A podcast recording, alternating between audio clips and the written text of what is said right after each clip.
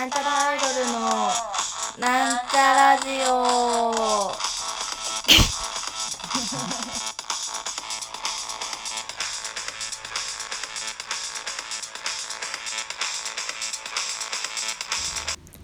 はい。始まりました。なんちゃらアイドルのなんちゃらラジオ。はいなんちゃらアイドル青色担当埼玉県何それ。工女子大生青春何こと青ちゃんです。青ちゃんおお黄色いあどうしたどうした？青ちゃん青ちゃん大好きだよ。お前が一番。長いな。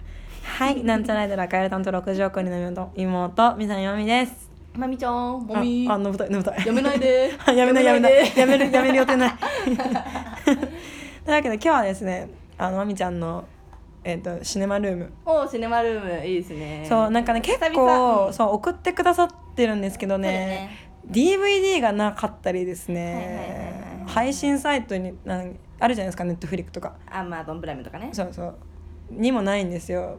ちょっと新年としてうこうせっかくね質問のくれてるのに、うん。あの違法アップロードで見るのはいかがなもんかなっていう。ことで、まあ、たまに YouTube とかにあるからね。なんかちょっとさちっちゃくなってんだよね。そうそうたまにあるからさ。かかんないように。そうそう。だからそれは良くないなということであの先日見に行った映画の話をします。新作ですか？新作です。おいいじゃないですか。まあそういうのも。えー、ギレルモ・デルトロ監督「シェイプ・オブ・ウォーター」これ多分もう皆さん知ってると思います。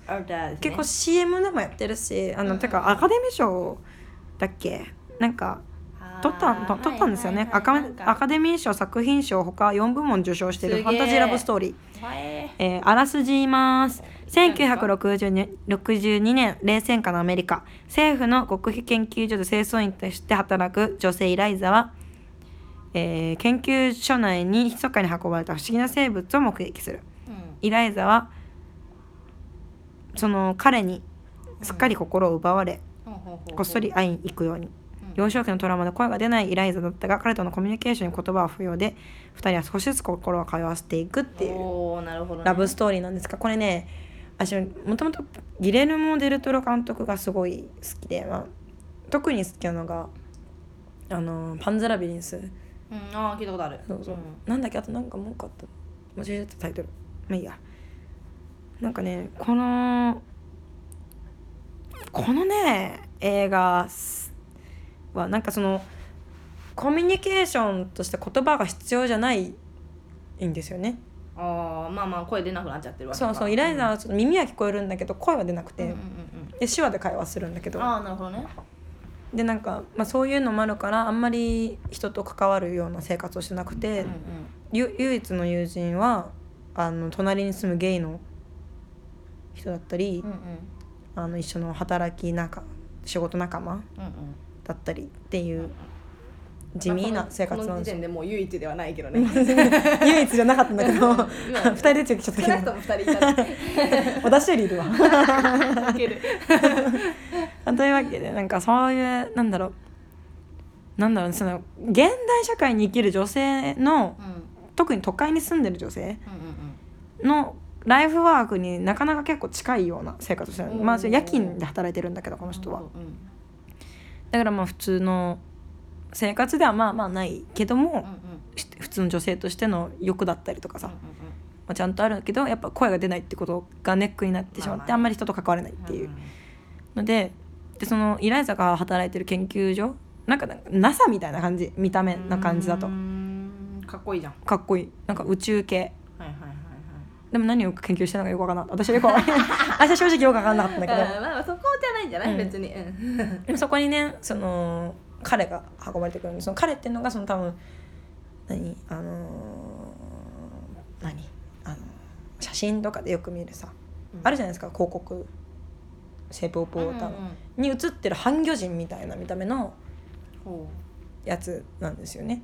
うだからねそれねアマゾンかどっかで神様として崇められた主系の主みたいなのを捕まええてその生態をしなんかすっげえ人間なんだよ。み人間じゃないんだけど。人間じゃないんだ。人間じゃない。人間と人間じゃないんだ。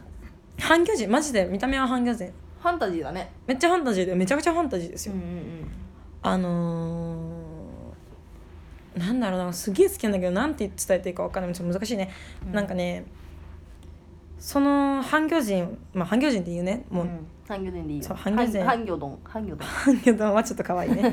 なんかねパあのギレルモ・デルトロの出てくるクリクリーチャーうんってねすごいね人間があ気持ち悪いって思ううん。あの特徴を必ず出て出してくるというか、ほうほうほう、まあ、その、ま、パンズ・ラビリンスとかでもクリーチャー出てくるんですけどそれはね感じの人なんだね。なんかなんかね目が異様にちっちゃいとかはいはいはいはい。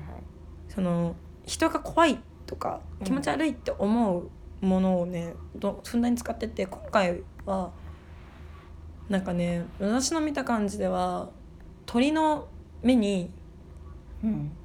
魚の口みたいな。うんちょっと気持ち悪いね。そうでもその全体的なスタイルとしてはめちゃくちゃいいしスタイルがいいモデル体型なんですよね。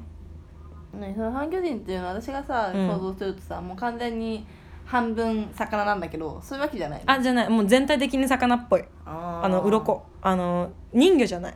そうあそうそう人魚みたいなのそうそういうわけではないのね、うん。うん。うんあこれこれこれこれ。画像これちゃんあーはいはいはいはい。これねちょっと画像見てもらうと分かるんですけど、うんめちゃくちゃスタイルはいいんだけどヒレが生えてたりとそうかだ、ね。鱗が出てたりとか、うんでもまあ人の体人の体型。そうそう人の体型ではあるんだけどもう見た目は完全に魚なんですよね。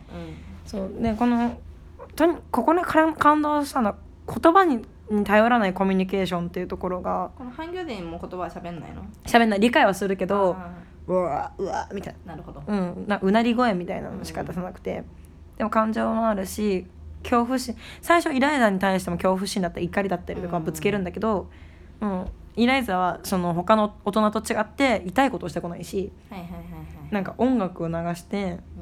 あのーココミュニケーション取ろうとしたりするのね、うんうんうんでもイライザは歌うことができないけどはいはい。でも自分が愛の歌を歌っその彼の前で歌いながら踊ってるっていう妄想をしたりとかね、うんそうですよね。そのイライザと彼彼が、まあ、結ばれるシーンがあるんですよ。体的にね。その後のシーンでその毎毎毎毎晩毎晩イライザは仕事のためにバスに乗ってう仕事場に行くんだけどいつもはあのこうバスに乗り揺られながらちょっとバスの窓は冷たいから、うん。